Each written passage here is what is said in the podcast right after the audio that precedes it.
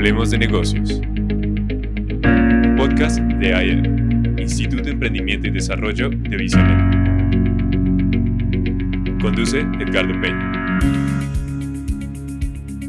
Saludo cordial a todos los podcasters. Estamos comenzando la segunda temporada de Hablemos de negocios, ya decididamente como un podcast que estará llegando a ustedes con frecuencia semanal para que puedan estar enterados de las cosas que queremos compartir con ustedes.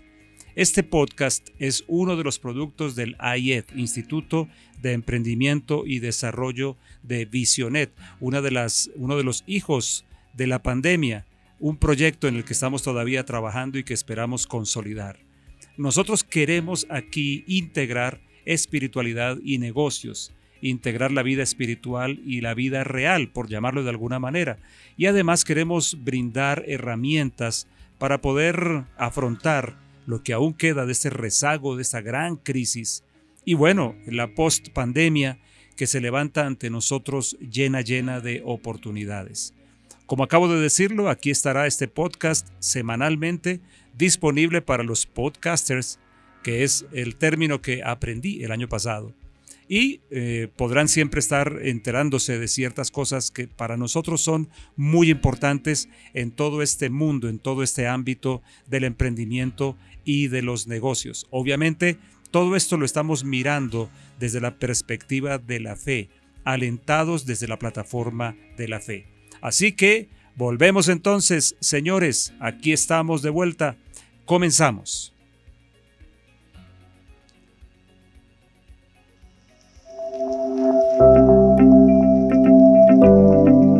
Temática del día.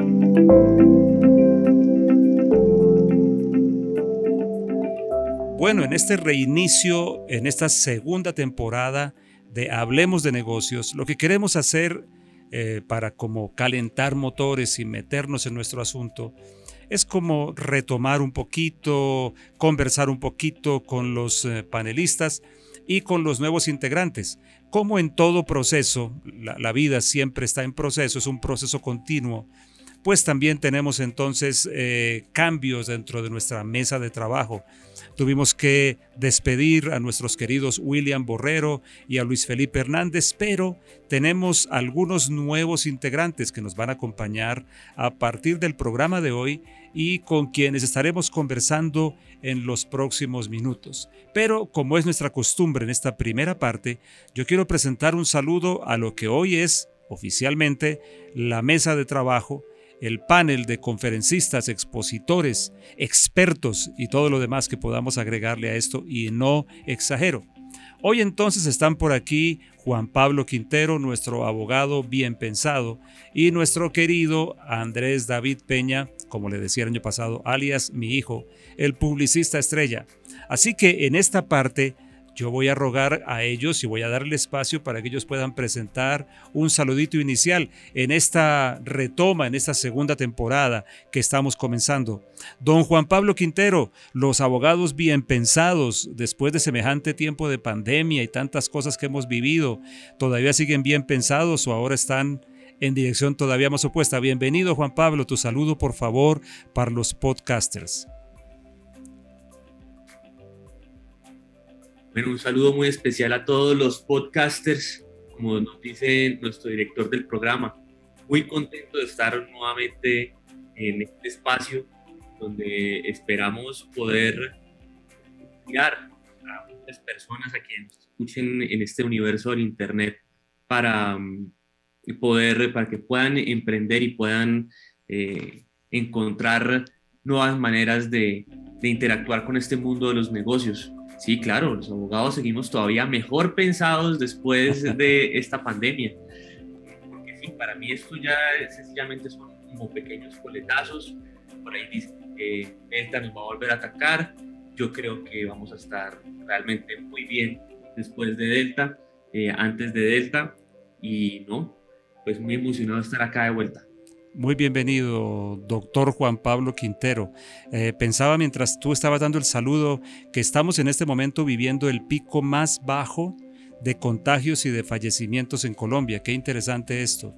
Me parece una excelente noticia y evidentemente pues está asociado con una serie de buenas condiciones que se están dando en Colombia. Así que, claro que sí, tienen que ser más bien pensados ahora que antes, ¿no? Entrando en ese tiempo bueno, en ese tiempo de, aunque se ha anunciado el Delta y un, un eventual cuarto pico, las buenas noticias nos están acompañando por estos días. Bueno, y la misma oportunidad para Andrés David Peña, nuestro publicista estrella.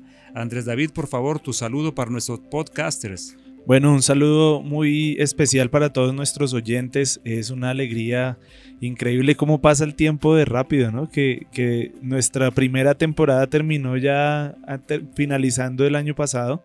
Y bueno, hoy ya nos encontramos con nuevas ideas, nuevos proyectos y muchas cosas eh, muy emocionantes que vamos a tener desde Hablemos de Negocios y desde el IED también. Sí, el tema del IED es muy importante porque realmente es nuestro, nuestro porqué mayor, ¿no? Nuestra razón, ese Instituto de Emprendimiento y Desarrollo que es un sueño que vamos a consolidar. Claro, este simplemente es como el eje para informarnos, para estar eh, con contenido eh, actualizado, estar oyendo lo que pasa en el mundo, pero necesitamos también ir ampliando eh, el conocimiento de todo lo que IED abarca y lo que queremos hacer durante todo este año. No olvide, nuestro querido oyente, querido podcaster, que nosotros tenemos una profunda convicción de que este tiempo post pandemia es apropiado para emprender, aunque pueda sonar para alguno como imposible, increíble, al contrario. De alguna manera estamos cerca de una especie de nuevo baby boomer en muchísimos sentidos. Y de los baby boomers he aprendido de me, me gusta que Me gusta que ya estamos usando esa terminología. me imaginé. Muy bien, muy bien. No, no iba a poder quedar tranquilo porque evidentemente lo aprendí de él. Pero los baby boomers fueron no solamente los que trajeron un boom de nacimientos de nuevos bebés, sino de gestión de emprendimientos y incluso mucho de lo que hoy tenemos viene desde allá. Así que la IED es muy importante, ¿no, Andrés David? Así es, y, y obviamente vamos a estar informando cada cosa que hagamos pero por favor, antes de, cualquier otra cosa, síganos en nuestras redes sociales, en la página de Visionet, vicio-net.org, ahí hay una pestaña especial para el IED. Y así también en Facebook, Instagram y bueno, nuestros perfiles que ahí iremos eh, eh, publicando para todos ustedes. Muy bien, muy bien, muy bien. Ok, entonces estamos listos para meternos en nuestro programa de lleno. En un momento traeremos esta conversación con los nuevos miembros de esta mesa de trabajo. Avancemos entonces. Editorial con Edgardo Peña.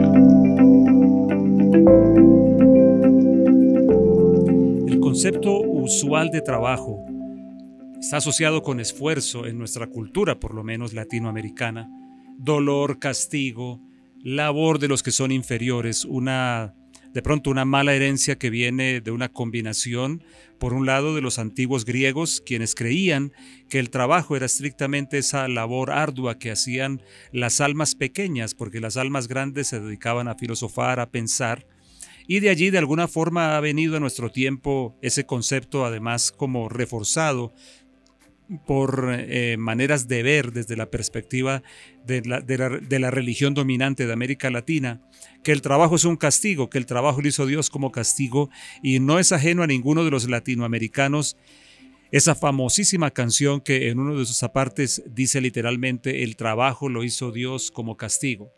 Así que ese concepto del trabajo como esfuerzo, dolor, castigo, labor de los inferiores, o simplemente como lo que uno hace en un espacio de encierro tras un escritorio o detrás de una vitrina o de pronto visitando a algunos clientes, todo ese concepto debe ser reformado en el interior de personas que quieran entrar, encontrar una experiencia diferente de lo que es el trabajo y de su importancia y sobre todo de cómo es que Dios lo diseñó.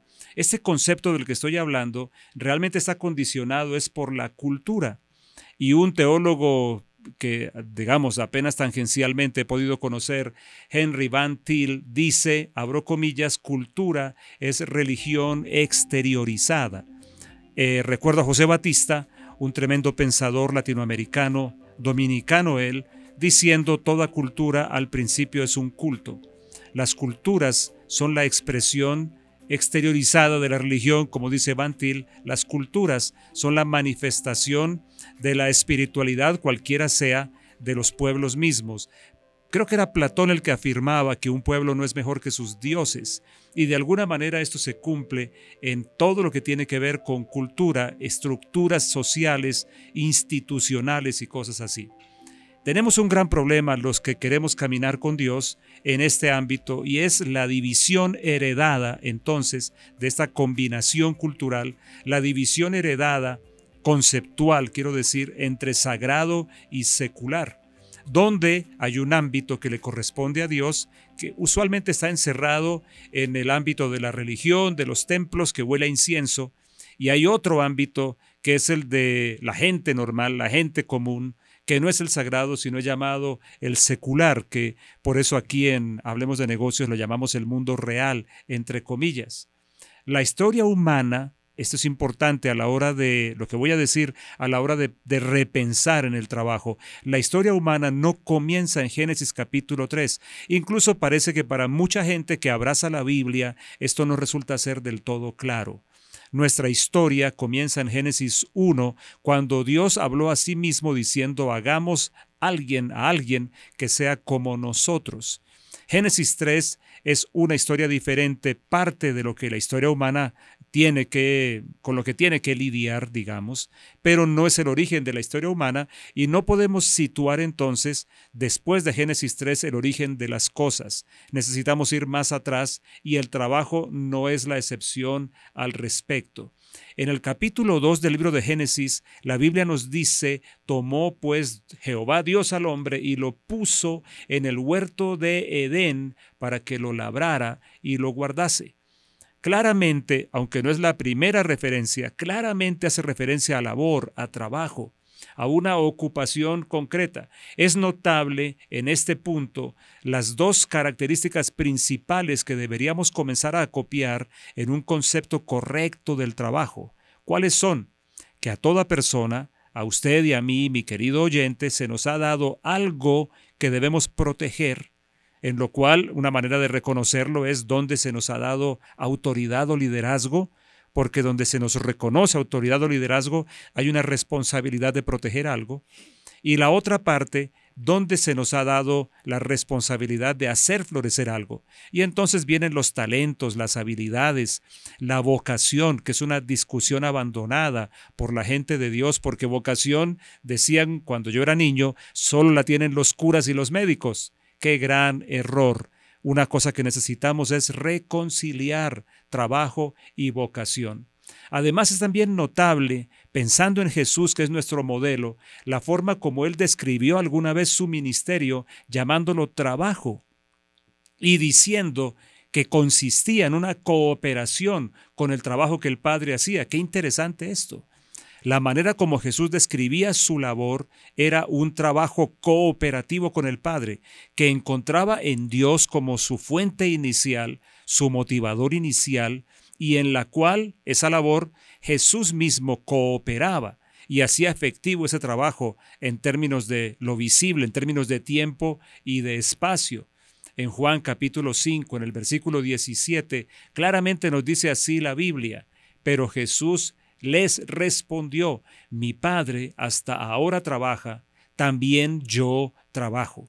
El trabajo debería entenderse entonces, además de lo dicho hasta aquí, como una cooperación desde alguna esquina de labor aquí en la tierra, de una cooperación con Dios mismo, en una tarea que Dios nos ha asignado en los más diversos ámbitos, no solamente en los que huelen a incienso, querido oyente. Con todo esto en mente, yo quiero afirmar de una manera contundente que el trabajo es más que la labor que se realiza, que el trabajo es más que unas horas detrás de un escritorio o encerrado en una oficina. Claro, todo eso la pandemia ya nos, nos empezó a mostrar que se trabaja también de otra forma, pero todavía en nuestra cabeza el trabajo puede estar mucho más vinculado simplemente con escritorio y oficina.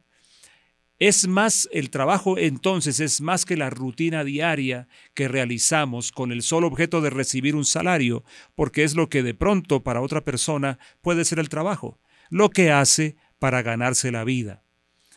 Yo quiero dejar con usted, para irnos entrando en, en, nuestro, en nuestra segunda temporada, unos, este, este reto de repensar el trabajo y de poder mirarlo desde la perspectiva de Dios y de poder mirarlo en los ámbitos que les estoy diciendo o desde, los, desde las eh, perspectivas que estoy mencionando.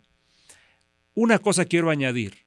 En el diseño del creador entonces, para compendiar un poquito lo que quiero dejar, el trabajo es un espacio en el que converge lo siguiente. Por favor, tome nota. ¿Qué cosas convergen en lo que podríamos llamar desde una perspectiva bíblica el trabajo? Por un lado, la pasión del corazón. Eso que nosotros sentimos como un fuego adentro por desarrollar. Como alguno por allí lo dijo, eso a lo que me dedicaría con certeza si tuviera mi vida financiera resuelta. Pero además, un segundo elemento que debe converger en ese ámbito, en ese espacio que llamamos trabajo, el desarrollo de la creatividad y también del carácter. Y entendiendo carácter, no como temperamento, no como la forma de ser de alguien, sino como la calidad de vida interior que se va desarrollando, que va creciendo. Nosotros todos nacemos con un temperamento y una personalidad pero no con carácter. El carácter debe construirse. Una forma como puedo presentarle a usted el carácter es la respuesta que nosotros damos y la manera como nos relacionamos con, el, con los retos del mundo exterior, la manera como me, me enfrento y confronto los distintos retos y me relaciono con ellos. Un tercer asunto que debe converger en este espacio que llamamos trabajo es lo que podríamos identificar así, el aporte significativo que doy a mi entorno y a mi generación, ese sello particular mío que va a perdurar, ese legado que voy a dejar. Un cuarto asunto a considerar para ver dónde es la suma de esto es lo que de verdad deberíamos entender como trabajo, el legado para la posteridad todo aquello que de verdad va a enriquecer a las siguientes generaciones que acabo de mencionar. Y un último, eh, ¿cómo se puede decir? Una última columna que deberíamos mencionar para decir la suma de estas cinco cosas nos va a definir lo que es el trabajo. Los recursos, talentos y dones dados desde el cielo. Entonces se los recuerdo pasión del corazón, desarrollo de creatividad y carácter, aporte significativo a mi generación, a mi tiempo, legado para la posteridad, recursos, talentos y dones en acción, y todo esto en el marco de algo que más adelante en algún momento volveremos a tocar, que es la vocación, de lo cual necesitamos hablar. Todo esto, mi querido oyente, para recordarle, el trabajo no lo hizo Dios como castigo. Es un asunto crucial es el ámbito, es el punto donde Dios permite que seamos colaboradores suyos, desarrollando alguna labor que deja ver la misma cara de Dios a través de lo que hacemos y que produce o que tiene que ver mejor con todos los cinco aspectos, las cinco columnas que estoy dejando a su consideración. Muy bien, tiempo de seguir adelante nuestro podcast de hoy, así que vamos, avancemos entonces. del día.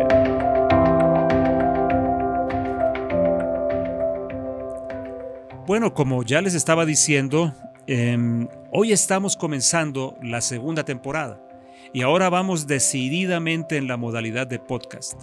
Así que aquí va a quedar todo esto disponible para quien así eh, lo acostumbre. Digamos que como me lo enseña Andrés David, mi hijo, él dice que el futuro de todo esto está en el podcast más que en la radio en vivo, aunque no pierde vigencia, y la radio virtual, que también se ha hecho muy presente, sobre todo en tiempos de pandemia. Les había dicho hace un rato que em, nuestro, nuestra mesa de trabajo se recompone en esta segunda temporada. Hemos tenido que despedir a dos ilustres miembros, William Borrero, Luis Felipe Hernández, pero tenemos hoy dos personas que van a enriquecer todo lo que haremos eh, de aquí en adelante todo el tiempo que avancemos en este podcast, hablemos de negocios. Así que yo quiero presentarles a ustedes, ellos son esposos y son personas muy queridas dentro de todo lo que hacemos nosotros, tanto en la casa como en el Bet Shalom, como en Visionet, en todos los espacios de labor. Por favor, un saludo primeramente de Carlos Torres, quiero presentarlos, Carlos Torres, y su muy querida esposa Janet Escudero.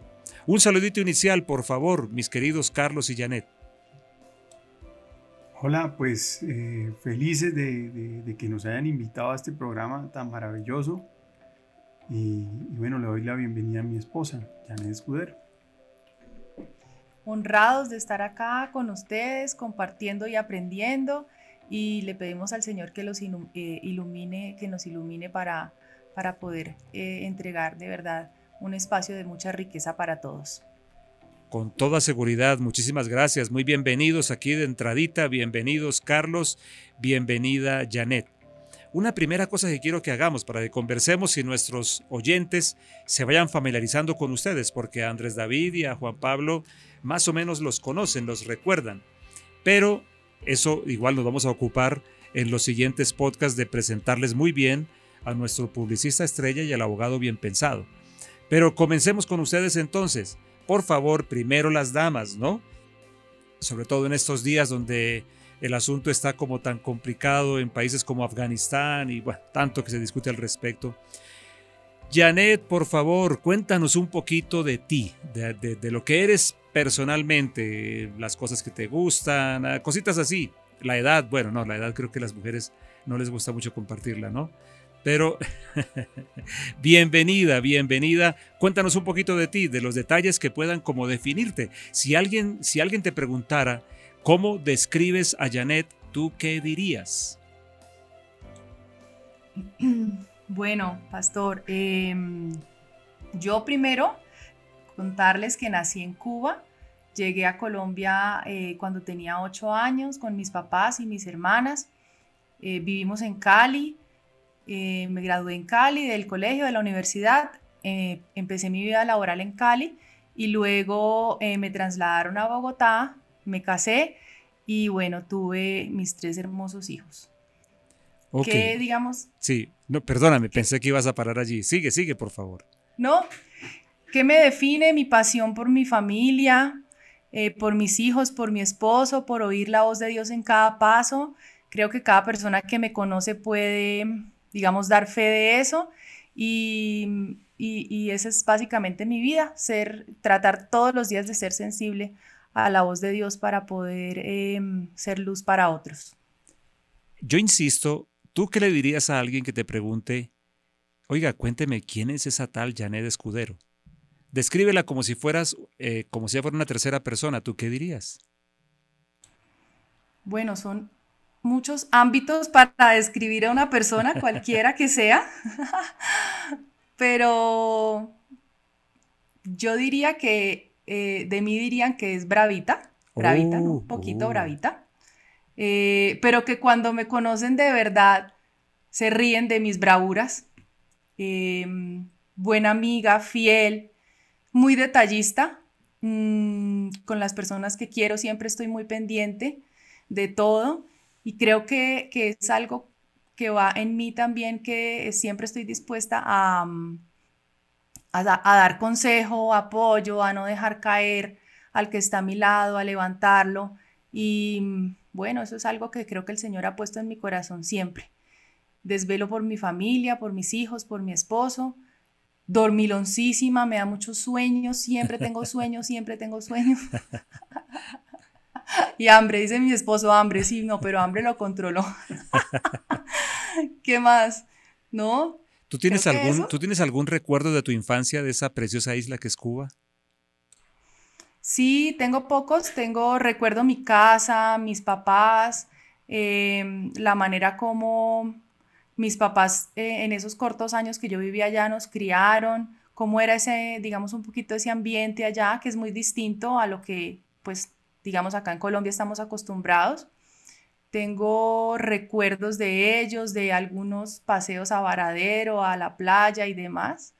Em, y cómo, digamos que lo que más se me quedó de esa época fue cómo, cómo mis papás em, hacían todo por sacarnos adelante a nosotras en medio de esa situación difícil que se, que se vivía y que todavía se sigue viviendo, ¿no? Eso, eso, sobre todo esa sensación todavía la tengo, digamos, en mi corazón y de hecho fue lo que los impulsó a ellos a salir de Cuba a, venir a Colombia para, para que sus hijas pudieran, digamos, eh, tener una, vida y crecer en, una, en un contexto distinto al que se vivía al comunismo, pues que se vivía y que se vive aún. Como ustedes se darán cuenta, señores oyentes, eh, Janet es la cubana con acento más bayuno que ustedes puedan conocer. Una, una combinación de, de acento caleño con acento bogotano, una cosa así. En todo caso, nada que ver con el acento cubano, que es una cosa diferente. Yo no sé si tú puedes imitarlo, Janet. ¿Tú serías capaz de hablar acento cubano? No. No creo, pero mi esposo dice que sí. A ver, imita. Tú. Anda, chico. no, escuchar, escuchar un santandereano tratar de hablar cubano es más raro todavía. Eso es cierto. Realmente algo de cubano se le oye cuando habla con las tías, cuando habla con los papás, con las oh. hermanas, alguito sale. Ok, sigamos un momento con las damas. Janet, em, digamos ya de, todo el tiempo que empezaste a vivir en, en, en Cali, ya estando en Colombia, seguramente desde pequeña.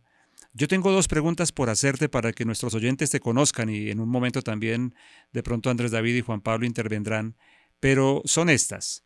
Primero, ¿qué, qué recuerdos mm, tendrías que tengan que ver, o, mejor, déjame reformular todo. ¿Cómo llegas a convertirte, por un lado, en la persona que eres hoy profesionalmente allá en Cali? ¿Cómo se da ese, cómo se da ese, ese, ese, cómo es ese camino? Pero la segunda, ¿Cómo llegas tú también al camino de la fe? Esas dos cosas quisiera que tú las compartas con nuestros oyentes, por favor. Sí. Em, ¿Cómo llego a convertirme a, la persona profesional que soy ahora? Mis papás eh, llegaron a, Cali a iniciar una nueva vida con mucha dificultad y sin tener pues ni idea de nada em, en, en este país empezaron a, montar negocios de panadería para sacar a sus hijas adelante. De esa manera, eh, mis papás, pues, digamos, pudieron pagarme mi colegio, la universidad, y, mm, al salir de, la universidad pude hacer la práctica en un banco grande de este país y continúo, digamos, hasta el día de hoy ahí. He ejercido, pues, varios cargos dentro del mismo y desde el momento en el que, pues, me, convertí en, mamá, eh, un poquito mis, mis aspiraciones laborales comenzaron a, estar, digamos, en un segundo plano y empezaron mis, mis temas familiares un poco más a, jalarme, digamos. Eh, y continúo, digamos, en el mismo puesto de hace varios años, pero muy contenta y haciendo pues una labor que, que me apasiona bastante. Y al Señor llegué, a los brazos del Señor llegué hace em, varios años cuando estaba en la universidad una muy amiga mía me llevó a Comunidad Cristiana de Fe en Cali. Em, recuerdo mucho esos años porque fueron muy lindos, mucha pasión, se vivía bastante en esa época y bueno, eh, eh, no he podido desde ese momento zafarme de los brazos de Dios. ese, ese encuentro con Jesús del que tú hablas, ¿qué produjo? ¿Qué produjo en tu vida personal? ¿Qué produjo en tu vida profesional? Pues es un camino, es un camino tan que todavía, yo no puedo decir que, pues que haya terminado de producir, que todavía produce en mí. Todavía cada vez que, cojo la Biblia y leo, y leo eh, versículos y capítulos de la Biblia, quedo noqueada completamente, enamorada, enamorada completamente. Yo le digo a mis hijos, la única manera de uno enamorarse de Dios es leyendo la Biblia, pasando tiempo con Él. Yo les puedo contar y contar y contar y todavía grandes. Yo, nosotros los reunimos y nos sentamos con ellos y les leemos y les contamos historias, adoramos a Dios, pero yo creo que cada persona tiene que tener em, un recorrido personal con el Señor y, y meterse de lleno para poder transformar toda su existencia. Me gusta mucho eso que dices, la fe la fe no es heredada, la fe no es prestada. Eh, no se puede vivir de la fe de otro, aunque la fe de otro puede inspirar profundamente, pero necesitamos una experiencia propia, una experiencia que nos habilite realmente para poder movernos en la vida parados sobre ella. Así que bueno, muchas gracias. E inicialmente, eh, ya, ya volvemos contigo, pero ahora vamos con tu esposo. Un paisano, aquí de una vez ya cuento un detalle, ¿no? Porque yo soy nacido en Bucaramanga, aunque soy bogotano de crianza, me parezco a Janet, bueno, no, no, un cambio tan dramático de, país, pero de nacimiento a, una tierra nueva. Carlitos, para ti la misma pregunta que le hice a tu esposa. Cuéntanos un poquito de ti inicialmente, de tus gustos, de quién eres, y respóndeme la pregunta. Si alguien te pregunta a ti, ¿quién es Carlos Torres? Cuénteme un poquito de él, tú, ¿qué le dirías? Vamos a ver, pues, tu turno. Bueno, eh, nacido en Bucaramanga, oriundo de Bucaramanga, eh, enamorado de la tierra. Viví, estudié hasta los 17 años, eh, salí del Colegio San Pedro Claver, me vine a Bogotá desde ese momento y desde los 17 años estoy en Bogotá, estudié en la Universidad de los Andes, economista, y gracias a, a eso pues encontré un trabajo en el sector financiero y desde ahí me he venido desarrollando hace 25 años. Eh, si me preguntan quién es ese, les diría pues una persona eh, con buenas intenciones, eh, siempre muy sincero, muy honesto, una persona que trata de eh, de tener un corazón amplio y también eh, una persona muy resiliente y, muy apasionado por su familia, por su trabajo y por lo realmente por lo que hace. Quiere hacer las cosas bien. Qué bien, esa es una muy buena descripción, ¿no? Bueno, ¿los santanderianos son bravos o no? No, es que el acento es marcado, entonces parecemos bravos, pero realmente somos buena gente. Entonces las bravas son las cubanas. Eh, sí, generalmente, pero... pero dicen que las santanderianas son peores, menos mal. pero de ese cruce cubano-santanderiano habrá que ver a los hijos, ¿no? A ver cómo van a salir, Dios mío. Esa combinacioncita, ¿qué? Eh, ¿Explosiva, explosiva o al contrario? Ya entiendo por qué mis dos hijas son tan bravas. Ya lo logré saber. bueno, y te pregunto también a ti, ¿cómo llegaste a tu experiencia profesional inicialmente? ¿Cómo te conviertes en lo que profesionalmente eres? Y cómo la fe, cómo tu encuentro con Jesús afectó sobre todo esa parte de tu vida. Bueno, eh, es una historia linda. Eh, ¿Cómo llegué primero a, trabajar en el sector financiero, a trabajar en mesas de dinero? Eh, fue a través de precisamente de la Universidad de los Andes. Eh, estábamos en noveno semestre, un amigo me dijo, hombre, estoy trabajando haciendo la práctica, pero definitivamente me toca irme a otro lado, ¿usted me quiere reemplazar? Le dije sí. Fuimos al Banco Sudamérica, que quedaba ahí en la Jiménez, al lado de la universidad cuando eso era la banca comercial italiana y efectivamente me contrató la vicepresidente financiera, le parecí la persona idónea, entré como analista económico al banco y, año y medio después entré a la mesa de dinero. De la mesa de dinero eh, pues no he salido en, 25 años de trabajo. Eh, ¿Cómo llegué al Señor? Eh, por, por, por Janet Escudero, la que tengo al lado.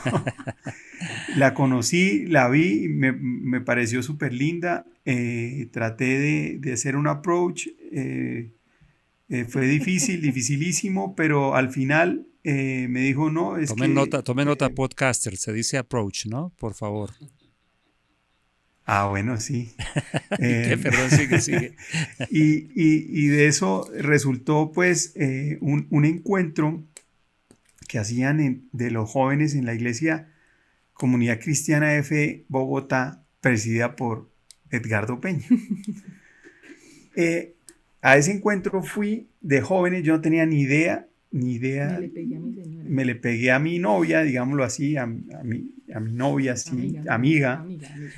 Eh, y, realmente, eh, pues fui como, como alguien, pues con muchas preguntas, muy, em, con muchas expectativas por llenar, porque definitivamente uno necesita un, servirle a alguien, adorar a alguien, y, efectivamente, pues yo no estaba haciendo eso con el Señor.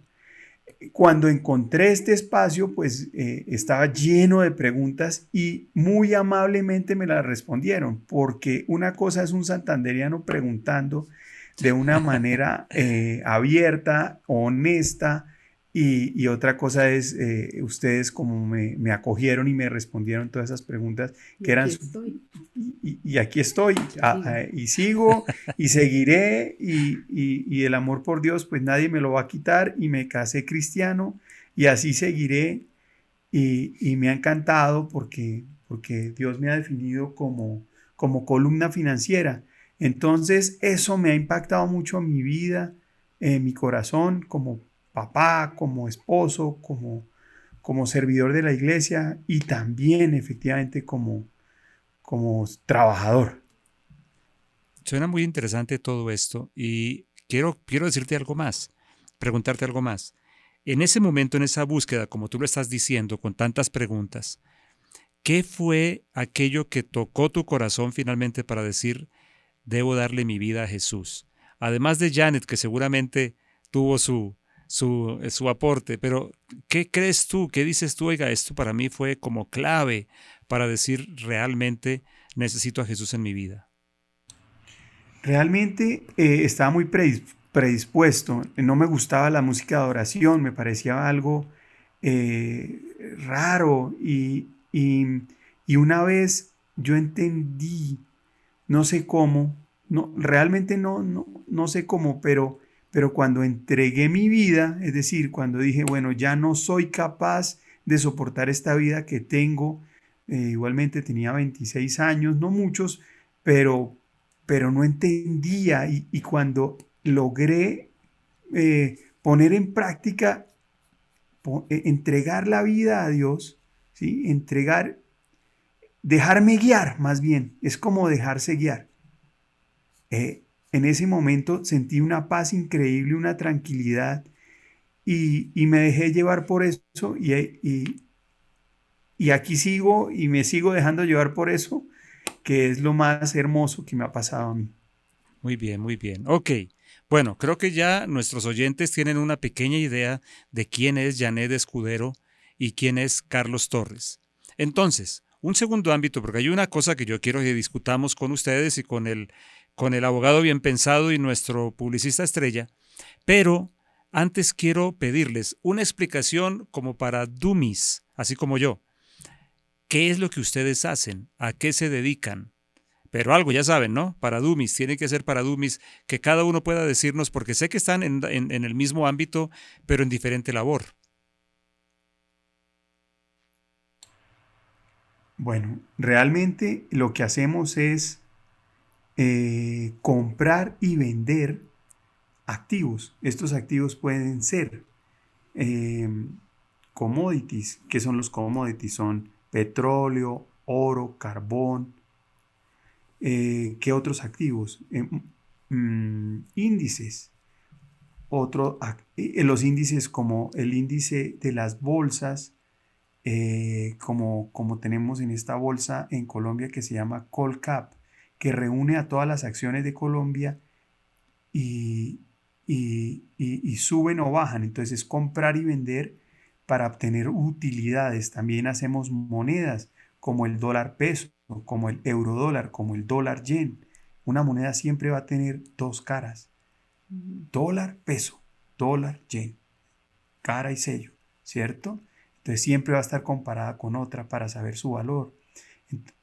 Y y otras eh, acciones. Yo realmente no, no, soy especialista en acciones, pero también podría ser parte de, de, una mesa de dinero.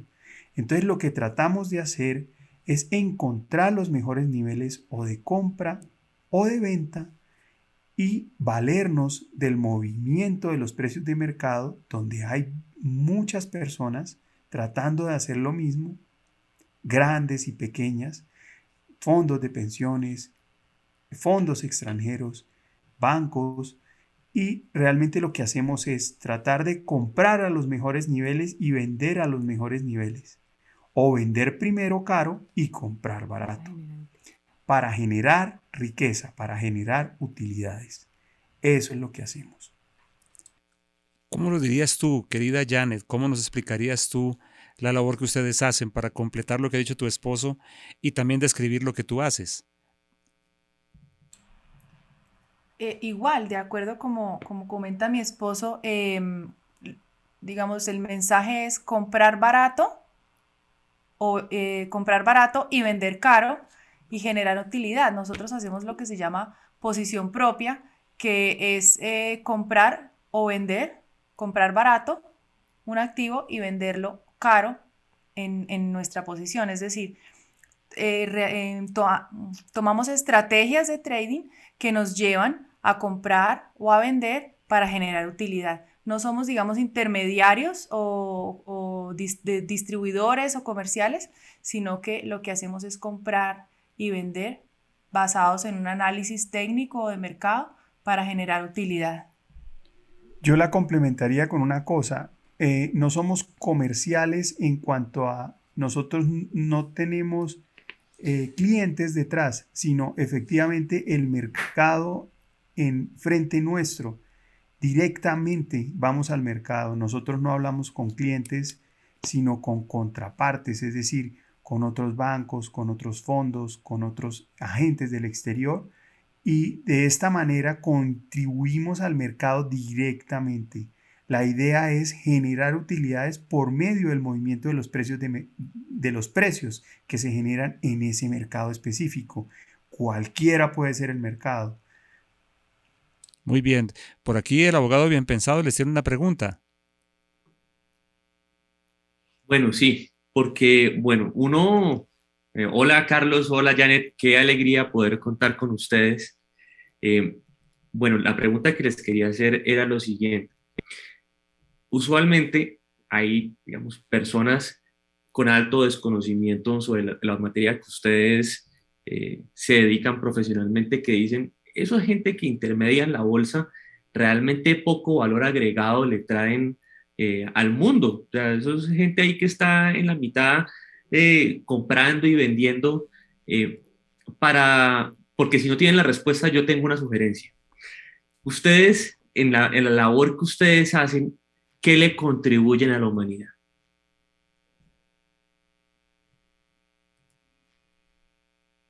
A ver, eh, yo creo que en la labor que todos hacemos con, contribuimos a la humanidad. Primero, eh, el desarrollo que yo he tenido como profesional eh, y ya, ya que soy independiente y tengo mi, propio fondo, eh, he visto que yo he tenido una metodología y he desarrollado una metodología que, que es como eh, el desarrollo de la fórmula de la Coca-Cola. Entonces, en ese orden de ideas, yo creo que, voy a dejar un buen legado, como, como le explicaba anteriormente el, eh, el pastor Edgardo, y es esas estrategias que yo voy realizando y creando la empresa, pues se las voy a dejar para posteridad a mis, a mis hijos y a los socios eh, para generar utilidad, para generar riqueza, que eh, eso es una parte importante, ¿no?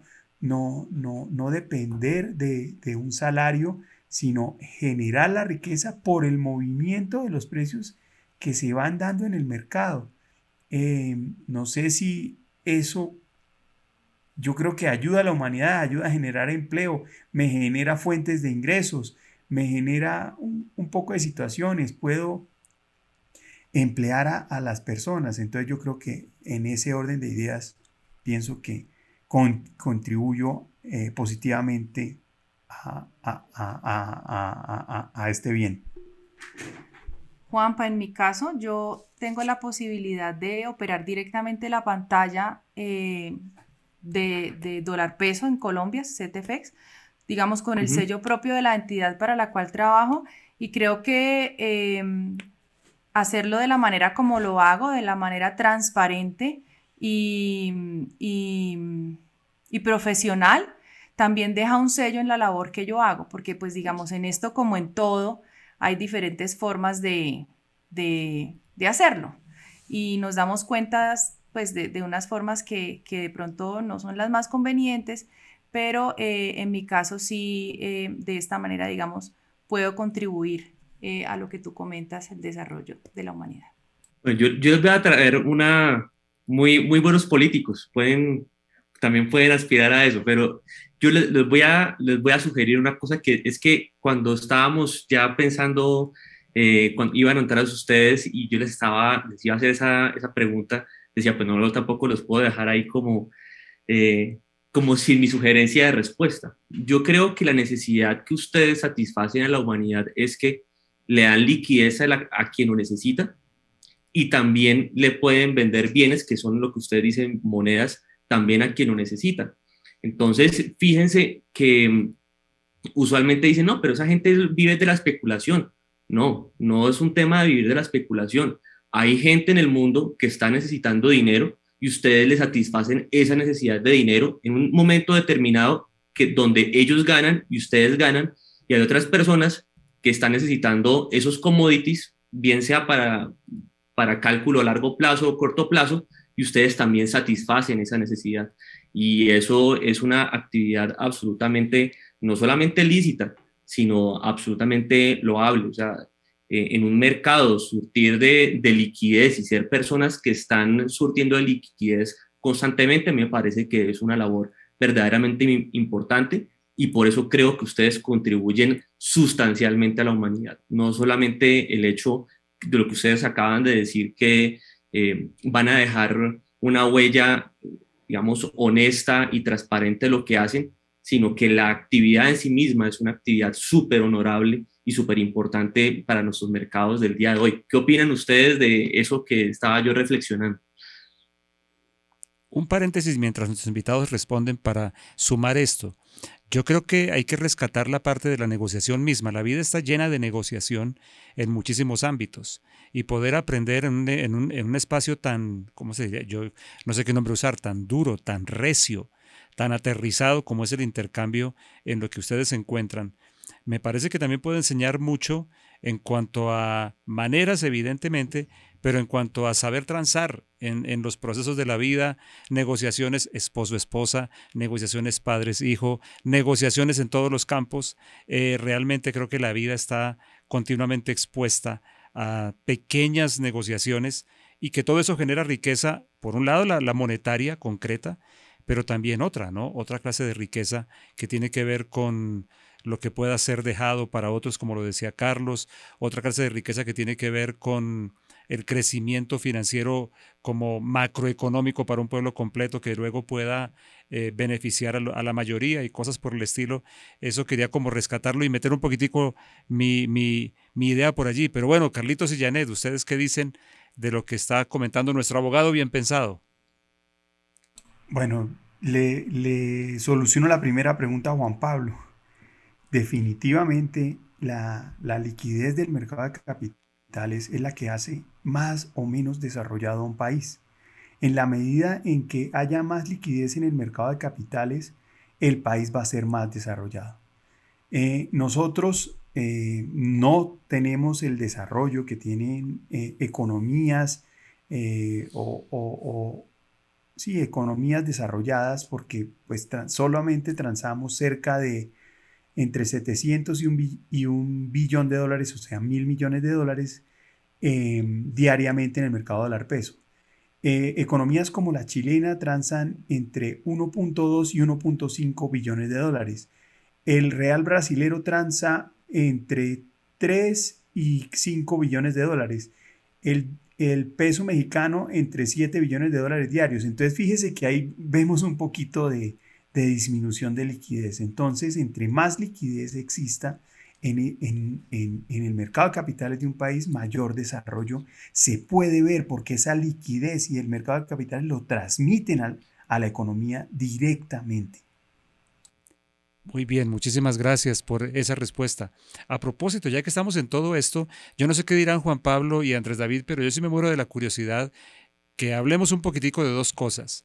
Ese dólar loco en Colombia, me parece que sería una cosa buena para hablar pensando en que nosotros queremos alentar procesos de intercambio, negociaciones, eh, bueno, y muchas cosas son afectadas por el dólar. Y la otra, la excelente noticia que circuló en estos días en Colombia de ese crecimiento económico inesperado, el mayor en los últimos años. Eh, ¿Ustedes qué, nos dirían de eso? Y conversemos un poquito también con Juan Pablo, Andrés David. ¿Qué pasa con ese dólar tan loco? ¿Y ustedes cómo lo están viendo? ¿Qué está sucediendo? ¿Y cómo ven ese crecimiento que se ha dado en Colombia que ha sido tan notorio a pesar de las dificultades que hemos vivido?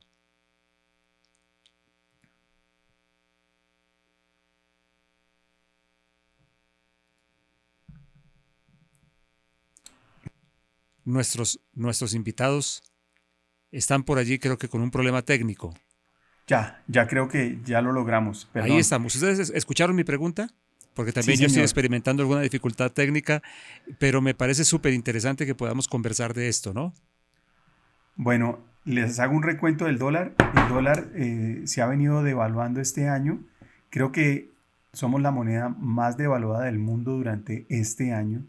Los principales factores de esta devaluación ha sido, han sido, eh, primero, la incertidumbre que se ha generado eh, después del paro ocurrido en, el mes de junio, mayo, mayo, mayo, junio, eh, que eso creo que fue, bueno, no, me acuerdo muy bien, pero definitivamente fue catastrófico para, para, la economía, porque una vez ya estábamos saliendo del, del, ciclo de pandemia, eh, se generó pues esta caída importantísima en, la economía, en la producción de la economía, y eso generó incertidumbre. Segundo, la, la, situación política, enfrentarse a un, a un, a, un socialista eh, versus, versus alguien promercado, digamos, el socialismo nunca eh, está de acuerdo con el mercado, tampoco con la religión.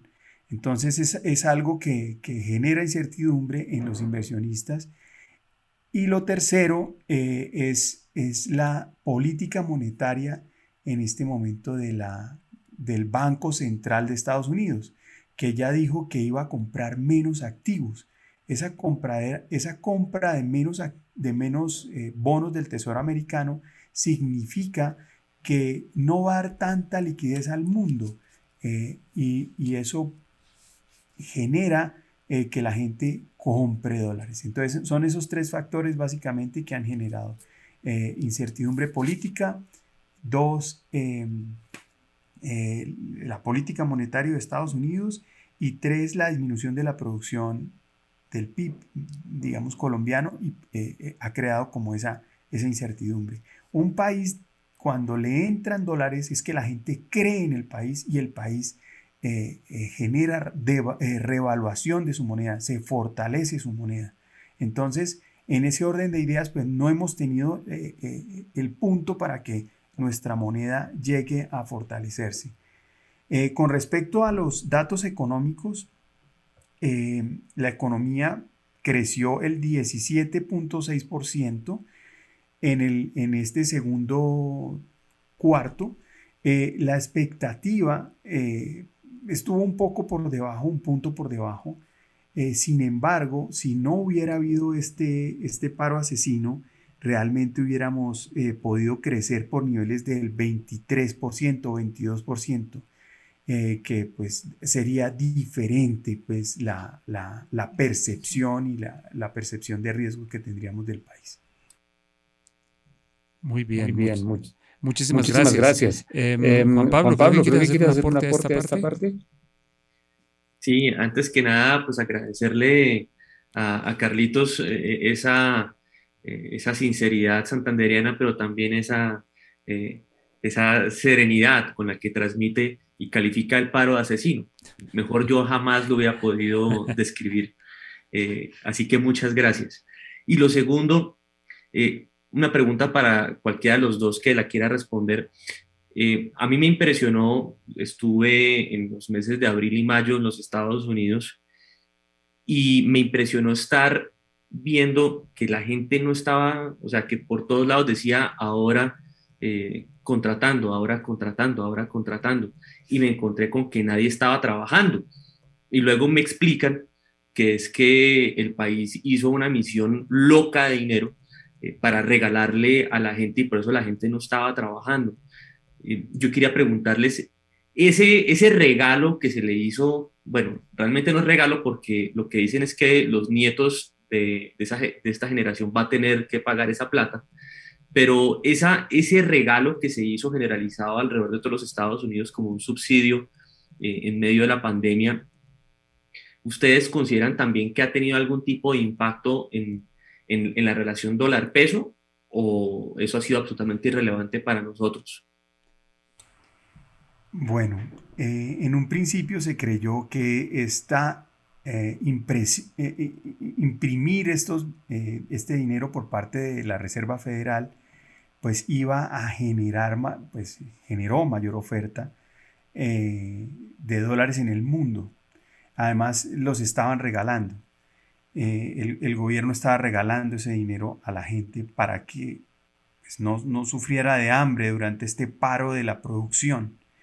Em, inicialmente, eh, nosotros al principio de la pandemia subimos desde 3.400 a 4.250. Ese fue el máximo y desde ese momento, eso fue en abril de 2020, desde ese momento el dólar empezó a bajar y bajó desde 4.250 a 3.400. E, ese efecto fue la, el, eh, el, el, primer efecto fue, si hay mayor oferta de dólares por, por esta impresión de billetes, va a generar una revaluación en todo el mundo y el dólar va a perder valor en todo el mundo. Esa fue la primera reacción. Y esa reacción se dio en todo el mundo, es decir, en los países asiáticos, todos se fortalecieron con respecto al dólar, en el euro, en el, en el suizo, en el yen, en, todos los, en todas las monedas del mundo, efectivamente causó esa misma sensación. Pero nosotros en peso dólar, solamente a partir de 2021 nuestra historia fue diferente, porque nuestros pares latinoamericanos sí se, se fortalecieron. Una, yo tengo una curiosidad, tengo una curiosidad para presentarles, pero creo que vamos a hacer una cosa, vamos a hacer la transición de sección en nuestro programa. En esta parte, por lo menos, querido oyente, creo que usted se está haciendo una muy buena idea de nuestros nuevos panelistas. Ya con ellos nos hemos metido en algunos temas, pero hay uno, hay algunas cosas quedan aquí un poquito colgando Así que vamos a la siguiente sección, que es la sección usualmente de las principales de nuestro podcast, y conversamos un poquitico más de esto, también con los aportes y los anuncios, eh, pues por decirlo de alguna manera, de lo que nuestros eh, otros integrantes de la mesa, Juan Pablo Quintero, el abogado bien pensado, como siempre lo llama, lo llamo, y Juan y Andrés David, nuestro publicista estrella, vayan a hacernos en esta segunda temporada. Vamos entonces a dar un cambio de sección pero seguimos tocando ese último tema, porque es que un candidato presidencial en Colombia estaba diciendo que simplemente pongan la maquinita a producir y asunto resuelto. Y estoy muerto de las ganas de escucharlos a ustedes eh, decir algo al respecto de lo que ese candidato súper inteligente estaba sugiriendo. Pero bueno, vamos un momento entonces, cambio de sección, por favor, sigan con nosotros.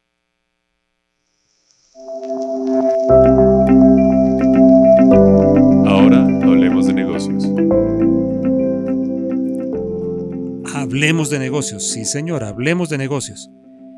Carlos, Janet y el resto de la mesa, ¿qué le podemos decir a ese señor que dice que simplemente prendamos la maquinita de imprimir billetes y resolvemos el problema de la situación que estamos viviendo en Colombia con alguna gente necesitada? Por favor, con toda la sinceridad del mundo. ¿Qué piensan ustedes de eso? Que está totalmente equivocado. muy benévolo, muy benévolo, pero muy bien. Primero porque estamos en un país que no tiene la infraestructura, ni el desarrollo, ni, ni, la fuerza, ni el poder que tiene Estados Unidos para hacer lo que hace. Eh, y en Europa también se ha hecho, y en Japón se ha hecho, pero realmente eh, pues son economías demasiado fuertes y desarrolladas. En una economía como la nuestra, la impresión de dinero que no vaya acompañada con una política monetaria que se ajuste a esta, a esta impresión de dinero, pues eh, va a causar eh, que los pobres sean más pobres y que exista eh, debido a, que no hay seriedad de la autoridad monetaria, que los, que los grandes capitalistas y las personas de bien y los que generan empleo se vayan. Entonces, por partes. La primera, esto lo vivimos cuando el país no era viable, creo que en los años 90 y, eh, cuando, cuando Andrés Pastrana era presidente y, y, y, Tiro Fijo no se le sentó en la mesa. E, eso lo vivimos. Muy, muy, gráfico, el, muy gráfico el recuerdo. Una gran devaluación. Eh, eh, cuando eso teníamos banda cambiaria y efectivamente la gente se quería ir de Colombia porque el país no era viable, no era posible viajar por las carreteras del país, se secuestraba mucho, el aparato productivo agrícola se destruyó. Mucha gente se fue del país y muchas personas importantes que generaban empleo lo hicieron. Entonces, nuevamente, eh, con, seguridad y con... Eh, pues se logró, se logró, digamos, que dar la vuelta a esta situación.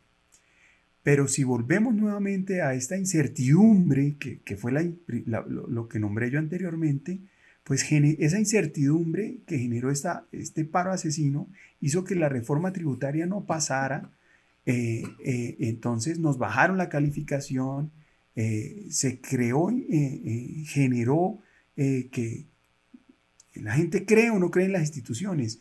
Y las personas que están acá metidas es porque creen en el gobierno y porque eh, genera seriedad sus políticas y sus instituciones. En la medida en que eh, yo vaya a, incrementar mi, masa monetaria, los billetes a circulación y no tengan respaldo, si no tiene respaldo, pues va a generar una inflación que es muy costosa para el bolsillo de las personas eh, con bajos recursos. Entonces va a generar una pobreza y va a generar una devaluación y nos va a generar pues ser más pobres, es decir, nosotros somos más ricos con dólar a 2000 que con un dólar a 4000. Muy bien, muy bien. ¿Algún comentario de los demás? Yo tengo algo que decir, pero no soy autoridad en el tema. Yo, yo tengo digamos, para ir acá un poco del asunto, si ustedes ven en mi Twitter, yo tengo que ser absolutamente honesto, independientemente de que esa propuesta le pueda quitar trabajo a Carlos. Pero mi propuesta, y yo he dicho, discutamos como país dolarizar la economía colombiana. ¿Ustedes qué pensarían de eso? Eso también tiene un impacto eh, en la, en la, en la discrecionalidad que pueda tener la autoridad monetaria. Entonces, si ya no tiene esa autoridad, eh, pues sus, eh, sus, metas, que es llevar una inflación, eh, digamos, no, la, no, la, no es tan fácil converger a una meta de inflación cuando, la, cuando su moneda no es la que él maneja, sino la maneja la Reserva Federal. O sea, está por fuera de, de, su, de su, control. ¿sí? Y lo segundo, el crecimiento económico. Entonces, en la medida en que si, si, a Estados Unidos le va bien, pues a mí muy seguramente no sé si me va a ir bien porque no sé si esa moneda va a tener credibilidad en la economía colombiana. Eh, esto lo han hecho, pues Panamá es un poco dolarizada, Ecuador lo ha hecho, mm, no es que haya tenido los efectos más grandes eh, y, yo también pienso que, cada país debería tener su independencia monetaria y cambiaria. Eh, el, resultado de, todo esto es ver cómo eh, el euro se, se, formó de, al principio de nueve economías y después se le fueron pegando y pegando países y muchos de estos países no cumplen con las reglas de déficit fiscal, es decir, Grecia, Italia, eh, han tenido problemas con este tipo de, implementación. Entonces, eh, y, y, ese fue uno de los casos por los cuales el Reino Unido sigue teniendo su libra esterlina. Entonces, partiendo desde el principio, de, principio que, que creo que fue el generador del mercado de capitales, que fue Reino Unido, creo que deberíamos ceñirnos a lo que, a lo que ellos han hecho.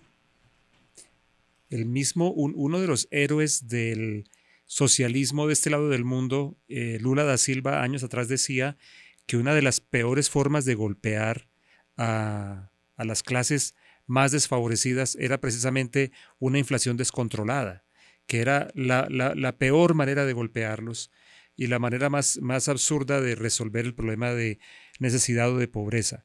Eh, el abogado bien pensado está que se habla de nuevo. No, no, solamente quería decir que por fin alguien me dio una respuesta que, que me pone a mí a pensar. Es buenísima. La respuesta que dio, eso de depender de políticas monetarias externas, me parece una excelente respuesta y una, y una manera de poder decir por qué no dolarizar. De hecho, hasta donde yo lo he visto ha sido soluciones extremas o de hecho, ¿no? Como la de, sobre todo la de Ecuador, que es la que recuerdo haber vivido un poquito más de cerca, o la que está pasando en Venezuela, que es de hecho, dada una, una absoluta desconfianza que ya van como en 18 ceros la moneda y cada vez el, el, que preside la dictadura de Venezuela cree que solamente emitiendo nuevos billetes con menos ceros resolvió el problema, ¿no? Y, y todavía siguen por ahí algunos, algunos un poquito tontos creyendo que esa es la solución. Pero bueno, mucha, muy, muy buena respuesta, muy buena respuesta. Quiero eh, pedir, por favor, porque nuestros oyentes también están atentos, ¿qué vamos a traer, señores, señor abogado, señor publicista? Un poquito de, de lo que ustedes están teniendo en mente y en, en, su corazón respecto a lo que va a ser esta segunda temporada de Hablemos de Negocios. Bueno, eh, entonces ya que, bueno, casi no hemos eh, escuchado al publicista, ¿no? Pero arranco yo para leer aquí estoy, aquí estoy. Sí, el, publicista, el publicista está, hoy low profile. Sí, sí, está, está, está ahí haciendo señas. Está ocupado ahí eh, coordinando acá todos los temas de micrófonos. Pero, a ver, no, este, esta segunda temporada vamos a continuar hablando acerca, por supuesto, de asuntos corporativos pero vamos a ampliar un poco más el espectro. Ya la primera temporada estuvimos supremamente eh, metidos en el mundo de las sociedades, eh, de fusiones, decisiones, eh, de la constitución. De repente vamos a hablar un poco acerca de liquidación de sociedades en caso de que ese sea el, el, el, fin y eso también, eso es como la muerte, como pues uno no quisiera que pasara pero estos, estos meses, digamos, me han hecho a mí ser muy consciente sobre eso y, y también hay que hablar acerca de eso. No quisiera, pero hay que prepararse también. También hay las sociedades y los negocios, también hay que saberlos preparar por si lo peor llega a pasar. Eh, y es, pues, precisamente la ley lo prevé. Pero también vamos a hablar de otras cosas también bien bonitas. No solamente vamos a hablar de entierros, también vamos a hablar de, eh, de los modelos de franquicias, vamos a hablar de un tema que es de especial interés para los comerciantes, que es el asunto de los títulos valores. Vamos a hablar del cheque, vamos a hablar de la letra de cambio, vamos a hablar del pagaré, de la factura cambiaria, de la factura electrónica que hoy está tan de moda. Eh, ¿Qué significa yo tener un cheque a diferencia de tener una servilleta? Eh, todo eso lo vamos a hablar para que nuestros empresarios cada vez estén más eh, técnicos en los asuntos legales y dirá usted, querido podcaster, pero no, yo no soy empresario. Si usted me está escuchando, usted ya es empresario. Así que muy pendiente esa temporada sobre todo lo que tiene que ver con esos instrumentos eh, para facilitar el comercio. Excelente. Y bueno, y en, en marketing y publicidad seguimos con nuestra sección de los tips de consejos, recomendaciones de cómo manejar el, todo su área de mercadeo de, de su empresa, porque aún siendo usted un independiente trabajando solo, también usted tiene un, un usted mismo es un, un, un, director de marketing de su empresa y tiene que hacer ventas, tiene esas diferentes áreas, aún siendo una persona sola tiene que dividirse en su empresa en tantos roles, ¿no? Y eh, en, todo esto que hemos, veníamos hablando en nuestra temporada anterior era acerca del marketing de contenidos, los 10 mandamientos del marketing de contenidos, tantas cosas así eh, direccionadas a, a una publicidad o un mercadeo, estrategias de mercadeo con unos bajos recursos, también tenemos que hablar un poco de lo que son los vicios de esas cosas, del marketing de contenidos, los riesgos que se corren. Y así como Carlos nos estaba hablando de, la inversión, de la bolsa, de, comprar barato, vender caro, todo esto también afecta al marketing y también en publicidad nosotros estamos invirtiendo continuamente, así sea tiempo, estamos invirtiendo en estrategias y eso no se puede hacer al azar, no se puede hacer de cualquier manera. Y eso también entonces en esta primera, en esta primera parte de nuestra segunda temporada estaremos hablando de esos vicios o esos riesgos que tenemos en el mercadeo y que fácilmente podemos caer en eso. Por ejemplo, dentro de ocho días, y lo dejo de una vez anunciado para que no se pierdan, ocho días no, desde nuestro próximo, podcast, la costumbre ya de hablar de, semanas. Eh, en nuestra próxima edición de nuestro podcast voy a hablar de uno de estos vicios. A ver si alguno de la mesa se, se conocía o sabía de este término que se llama deep fake. Pues fake hoy está de moda, ¿no? Hoy todo es, hoy casi todo es fake. O sea que se va a poner peor porque si es deep, un deep fake. Entonces... Es un deep fake y es una forma de hacer fake news de manera que parezca orgánico, videos orgánicos, contenido orgánico. ¿Para dónde vamos? Deep fakes. Esto ya lo vimos muchísimo en, nuestra, en, nuestro, en nuestro tema con las marchas y las manifestaciones. Muchos de los contenidos que vimos fueron deep fake que creemos que es un contenido real, pero al final es un contenido falso y es uno de los vicios que nosotros como eh, estrategas de mercadeo y de publicidad podemos caer fácilmente y de estas cosas así en adelante vamos a estar hablando y conversando un poquito de esto. Ok, muy bien. Interesantísimo, interesantísimo. Perdón que me le meta acá a nuestro director. No, yo, quedé, no yo quedé, fue deprimido, sácame de la depresión. no, es que, digamos, eh, acá pensando sobre nuestras realidades políticas, parte de lo que eh, trae esta segunda temporada es que eh, nosotros no vamos a hacer medidas tintas, querido podcaster. Eh, hay ciertas opciones políticas que a usted como empresario le sirven, hay ciertas opciones políticas que a usted como empresario lo van a asfixiar. Una que y no nos vamos a callar. Una que empieza por P, termina por O Exactamente. bueno, pues y no nos vamos a mirar, mirar lo que ha ocurrido en menos de un mes de gobierno en nuestro país vecino de Perú, ¿no? Exactamente. Exactamente. Entonces, eso es importante para que usted sepa qué es lo que se mueve detrás de unas cosas que parecerían eh, bonitas, pero realmente lo están es manipulando. Y recuerde usted que eh, Dios está con usted y el emprendimiento es parte de lo que Dios puede tener para sus planes y hay gente que no quiere que usted emprenda, hay gente que lo quiere usted esclavo. Exacto. Bien dicho. Deep fake. Entonces vamos a hablar de eso en nuestra próxima edición para que no se lo pierdan, además de todos los temas interesantísimos que vamos a estar manejando en nuestro programa.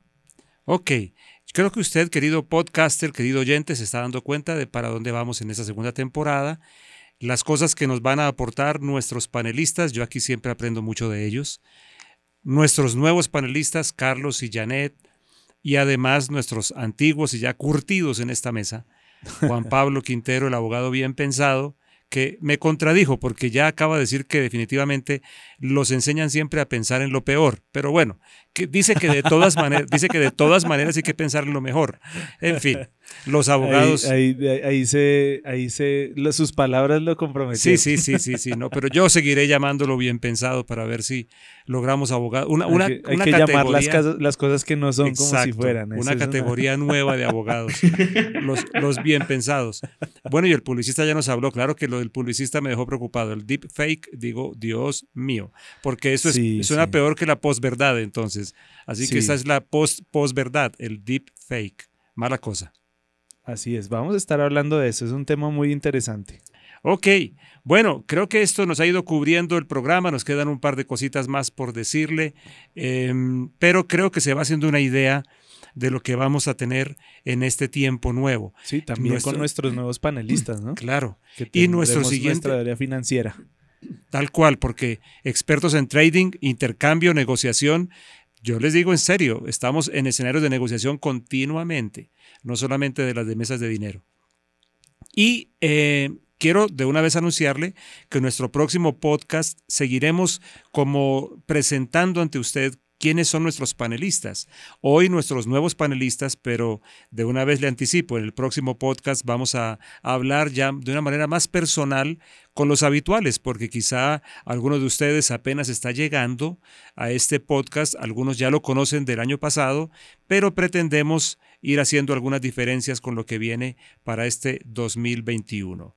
Bueno, vamos entrando en la parte final de nuestro programa, entonces, nuestro querido oyente, esté atento, nos quedan un par de cositas más.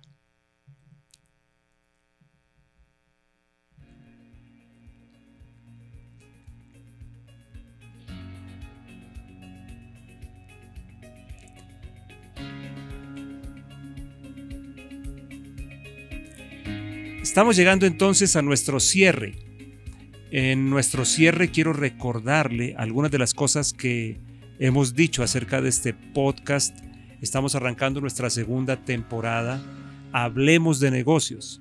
Quiero recordarle que este podcast es uno de los productos del IED, que es nuestro, nuestro sueño más grande, Instituto de Emprendimiento y Desarrollo de Visionet. Visionet es una fundación que tiene existencia legal aquí en Colombia tenemos también una estructura legal independiente por completo en Estados Unidos, por si acaso usted nos escucha desde allí para que sepa que en ambos lados queremos desarrollar, de, los dos lados del Caribe, digamos, del norte y del sur, llevar adelante esta iniciativa de Hablemos de Negocios como parte, como la cara visible de pronto del IED, Instituto de Emprendimiento y Desarrollo.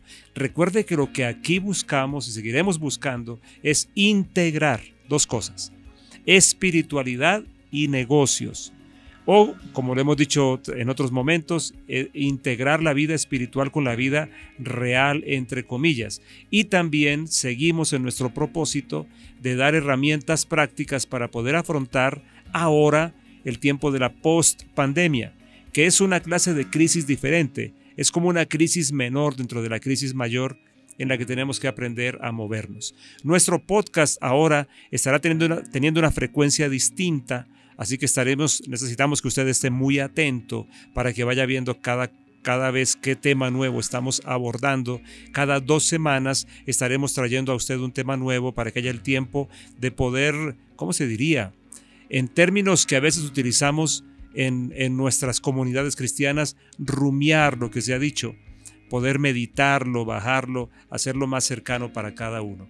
Así que esté muy atento a partir de hoy a esta nueva frecuencia y nueva manera como lo haremos. Nuestras plataformas creo que seguirán siendo las mismas, ¿cierto? ¿Están todas activas? Todo activo. Spotify, Apple Podcast, Google. Google, ah, ok. Eh, ¿Qué otras que de pronto... Anchor. Anchor, a esa yo no sabía. ¿Mixler todavía existe o no existe Mixler como plataforma? no, Mixler ya dejó de existir. Ya dejó de existir. Damos de baja Mixler, entonces, ¿Deezer todavía está viva o no? Deezer sí también. Deezer está viva todavía, ok. Así que muy atento entonces. Llegamos así al final de nuestro programa. Nos despedimos no sin antes expresarle que es nuestro deseo y también nuestra oración que usted sea prosperado en todas las cosas y que tenga salud así como prospera su alma. Nos vemos en el próximo podcast, no se lo pierda.